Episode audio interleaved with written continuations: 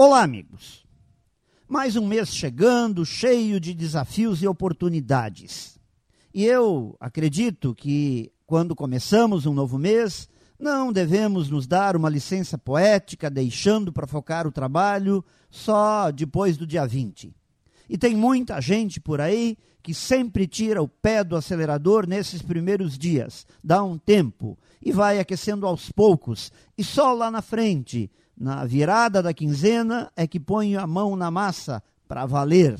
E aí pode ser tarde demais e certamente muito tempo foi jogado fora.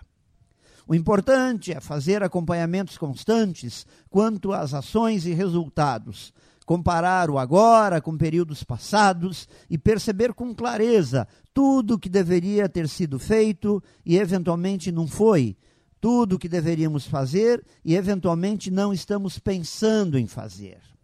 Quando não investimos nosso tempo nas coisas certas, nos afastamos cada vez mais dos resultados desejados.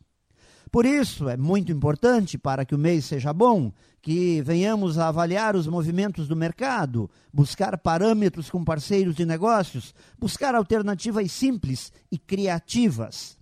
E quando temos a consciência que tudo o que fizermos com profissionalismo e foco em maio de 2021 vai trazer bons resultados para todos os meses futuros. Dessa forma, a cada mês começamos mais uma ótima plantação.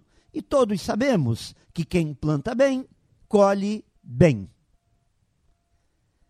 Pense nisso e saiba mais em profjair.com.br. Melhore sempre e tenha muito sucesso!